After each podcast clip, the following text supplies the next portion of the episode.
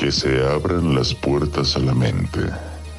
Sean liberados los monstruos que habitan en la noche. Y que los animales que viven dentro de nosotros se manifiesten.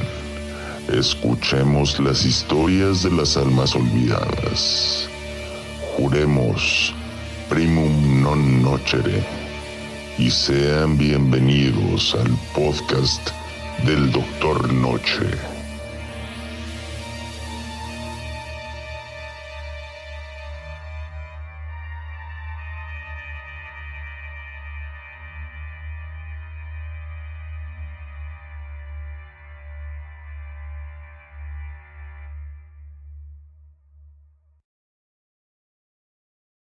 Antes de iniciar esta grabación, tengo que mencionar que el paquete que tengo en mis manos eh, me fue entregada como evidencia de un juicio.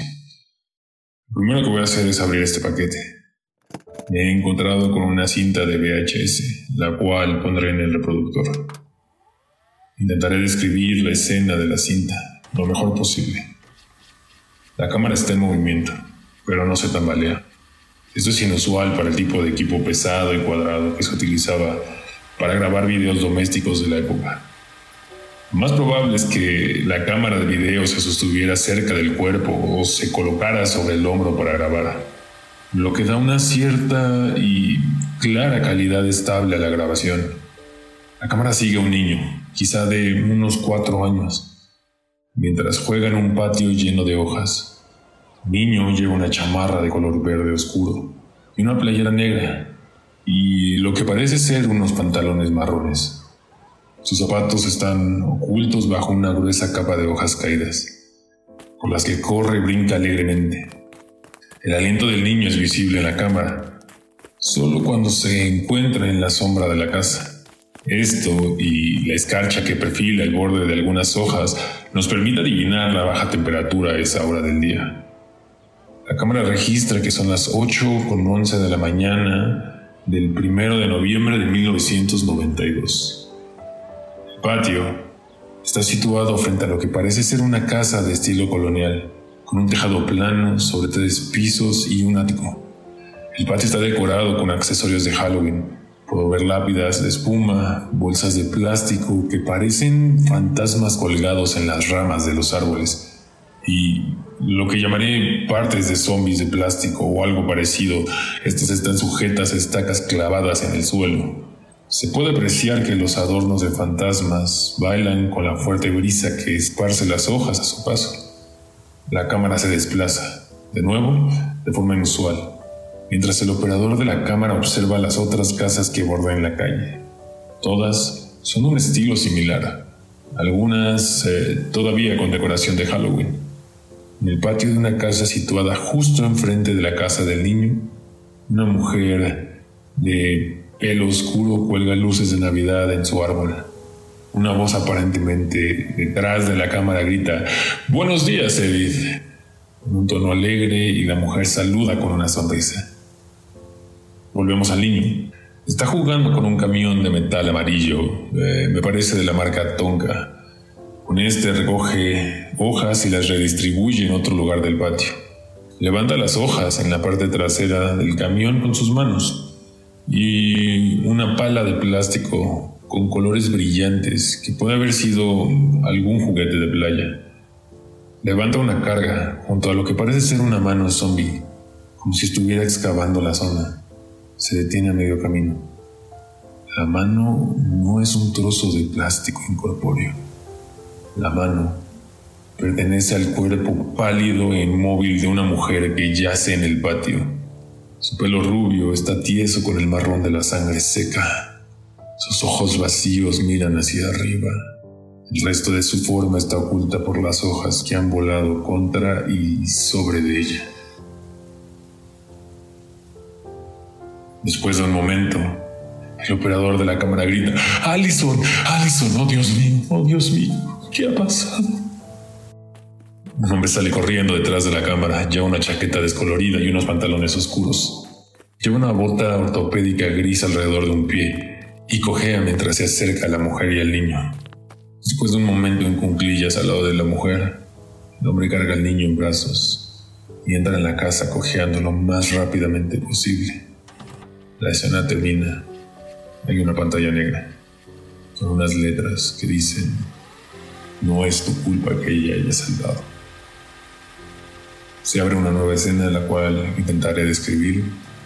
Se ve que son las 7.58 am del 1 de noviembre de 1992. El movimiento de la cámara hace que las cosas sean difíciles de discernir al principio.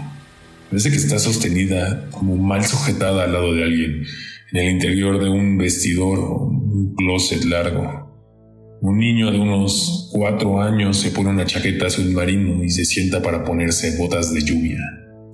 La voz de un hombre le recuerda que recoja el tripié que está tirado en el suelo junto a un espejo que capta brevemente la imagen de la persona que parece que sostiene la cámara. Se trata de un hombre de unos 20 o 30 años con el pelo castaño corto, gafas con cristales grandes y un cuidado bigote. Lleva un grueso jersey marrón de cuello alto, bajo una chaqueta vaquera y lleva una bota ortopédica en la pierna izquierda. La pareja sale por la puerta principal y entra en un patio lleno de hojas otoñales. La cámara se baja para que el hombre pueda recoger el trepié del chico y colocar la cámara encima. Es de suponer que lo hace para no perder el equilibrio mientras filma. El hombre anima al niño a jugar y le pide que salude la cámara. La escena continúa como se ha descrito anteriormente. Termina la escena. La pantalla se oscurece y se pueden ver unas letras que dicen no es tu culpa que haya saltado. Intentaré describir la escena de la cinta. Son las 8.29 am del 1 de noviembre de 1992. La marca del tiempo no registra nada importante durante 23 minutos. Un hombre pasa paseando un border collie, pero ambos siguen por delante de la casa sin prestar atención. Justo después de las 8.52, un coche de policía entra en la entrada de la casa. Las luces no parpadean y la sirena no está encendida. El asunto no es urgente. El tiempo no es lo esencial. Dos policías uniformados salen del vehículo. Primero el conductor y luego el pasajero. Hablan en un tono bajo. El micrófono de la cámara no puede captar por encima del sonido del viento de otoño. El pasajero se acerca al lugar donde yace la mujer, aún parcialmente oculta por las hojas. El conductor se acerca a la puerta delantera que se abre antes de que incluso él pueda tocarla. El hombre sostiene al niño sobre su cadera. El niño tiene la cara apretada contra el hombro de su padre, lo que supongo es su padre. Tiene las manos enredadas en el grueso jersey del hombre. Se intenta aferrar a él. Incluso desde esta distancia, está claro que ambos estaban llorando. Que ambos están llorando. El oficial entra. Termina la escena. Salen unas letras, unas palabras. Se lee, no es tu culpa que ella haya saltado. Dice una nueva escena. La escena tiene registrada a las 2.54 pm del 13 de noviembre de 1992. Lleva una cámara de video un funeral. Tal vez era más común cuando los videos domésticos eran una novedad y cualquier acontecimiento precioso podía ser grabado, incluso por aficionados. Tal vez sea en beneficio del niño, que a los cuatro años solo tendrá un vago y tenue recuerdo del día, solo un vago y tenue recuerdo de su madre. Podemos ver que yace en un ataúd lujosamente decorado. El féretro es de roble, cubierto de flores blancas. Las flores blancas se extienden por la sala de la funeraria y se alinean en el pasillo, junto a las sillas de las personas que se visten de luto. La cámara está situada en la parte delantera de la sala, apuntando al pequeño podio donde habla un sacerdote. Por la posición, no hay una visión clara de la mujer. Pero podemos ver que en la primera fila están el hombre y su hijo, Ambos están vestidos con trajes negros con corbata. Un hombre sostiene al niño en su regazo.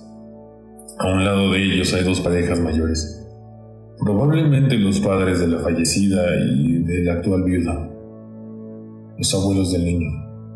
También está en primera fila la mujer que vivía en la casa de enfrente, aunque se ve diferente, pálida y retraída. ¿Era una amiga de la mujer? ¿Su mejor amiga? No parecen estar relacionadas. Invitan al hombre a hablar. Baja la cabeza para plantar un beso en la frente de su hijo y le susurra algo. Termina la escena. Salen unas palabras. No es tu culpa que ella haya saltado. Inicia una nueva escena. La cinta muestra que son las 6.44 am del 25 de diciembre de 1992. El chico rubio lleva una pijama de rayas verdes y blancas y el aspecto de alguien que acaba de despertarse. El sueño todavía se aferra a las esquinas de sus ojos. Está sentado bajo un árbol, un pino, decorado con luces y espuma y rodeado de docenas de paquetes envueltos. La voz de su padre le anima a elegir uno para abrirlo, un tono ligero. El niño no parece entusiasmado. Mira hacia arriba y alrededor de la habitación si estuviera buscando algo. Finalmente, sus ojos se posan en una serie de fotos enmarcadas sobre la repisa de la chimenea, donde ahora cuelgan dos calcetines. Suena el timbre de la puerta. La cámara sale del salón y recorre el pasillo hasta la puerta principal. El movimiento de la cámara sugiere que la unidad se sostiene sobre el hombro del hombre. Este ya no cojea. Abre la puerta principal y al otro lado hay una mujer con el pelo oscuro, bajo un sombrero de piel negra, o de imitación de piel, con un abrigo. Delante de ella hay una caja envuelta que le llega a las rodillas. La cámara se agita mientras se abrazan y luego se gira para mirar de nuevo al chico que espera con una expresión de confusión. La mujer dice que ha traído un regalo especial para él. Con cierta duda y animado por su padre, el niño se acerca y levanta la tapa de la caja. Dentro hay un cachorro Golden Retriever, muy movido y emocionado, que lame y lame la cara del niño mientras este llora e intenta abrazar al animal. Termina la escena. La pantalla se pone de negro y aparece una oración. No es tu culpa que haya saltado. Inicia una nueva escena. En la cinta se marca las 11 con 14 de la mañana del 5 de junio de 1993. La boda se celebra al aire libre. El cielo está pintado de azul y blanco, lo que hace juego con los colores del evento. En todos lados hay flores de seda y tafetán. Debe de haber un centenar de personas, o puede ser que haya más, todas sentadas en sillas blancas, plegables, de madera, viendo a la novia caminar por el pasillo. La novia está sonrojada, sin velo, Nada que le oculte sus delicadas facciones y su cabello oscuro. Parece tímida, un poco nerviosa de hecho, un poco como si caminara en el aire. El novio no puede evitar sonreír, con la mano en el hombro de un niño rubio de unos cinco años que está a su lado. El niño no mira a la feliz pareja.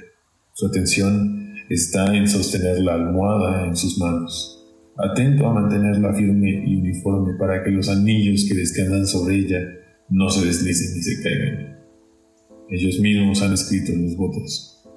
La mujer, que al parecer se llama Edith, lee un poema sobre la primavera después de un amargo invierno. El hombre se ve que es menos elocuente.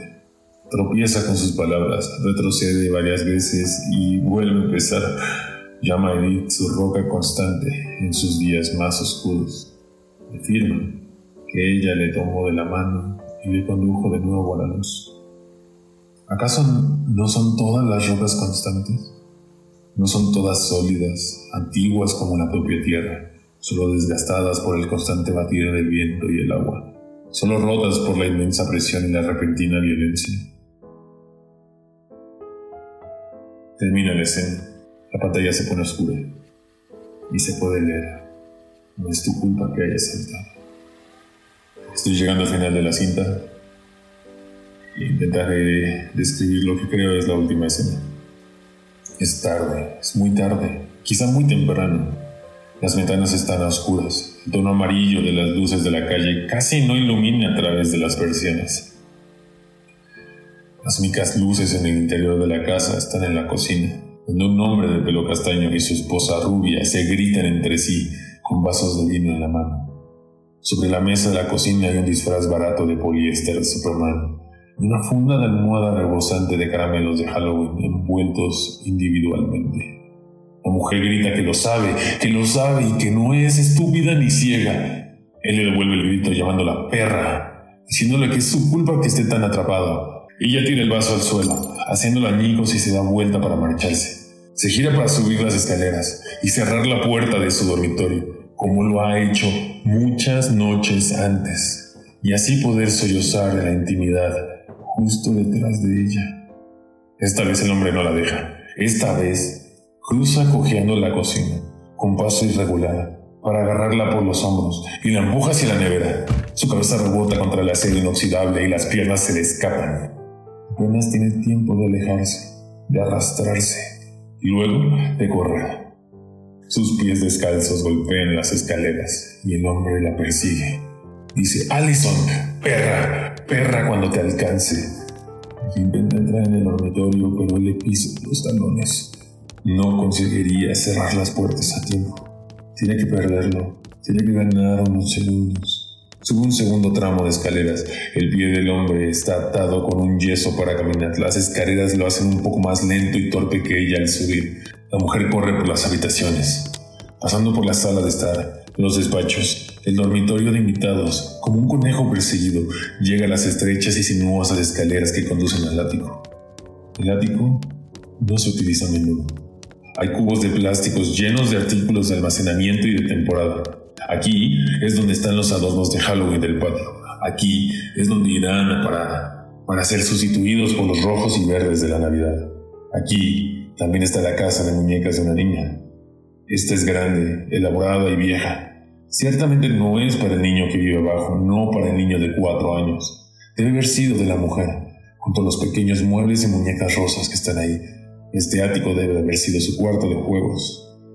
O tal vez, tal vez ella se sentía más segura ahí, en su antiguo santuario. Tal vez esperaba que el hombre no fuera capaz de atravesar la escotilla del tejado con su pie malo.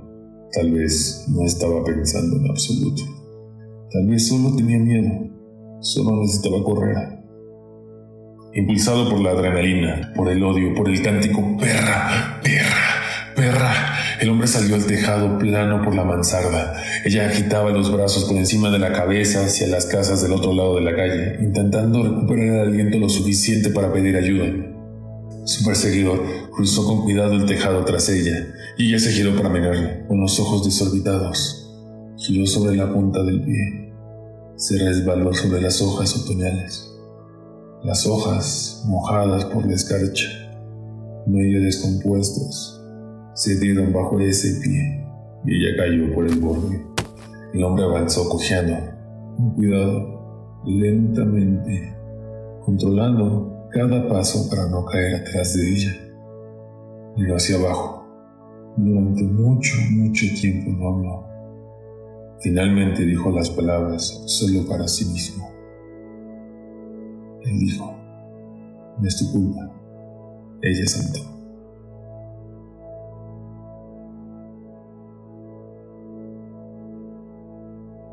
Para más información del programa, videos, imágenes y datos curiosos, visita nuestras redes sociales.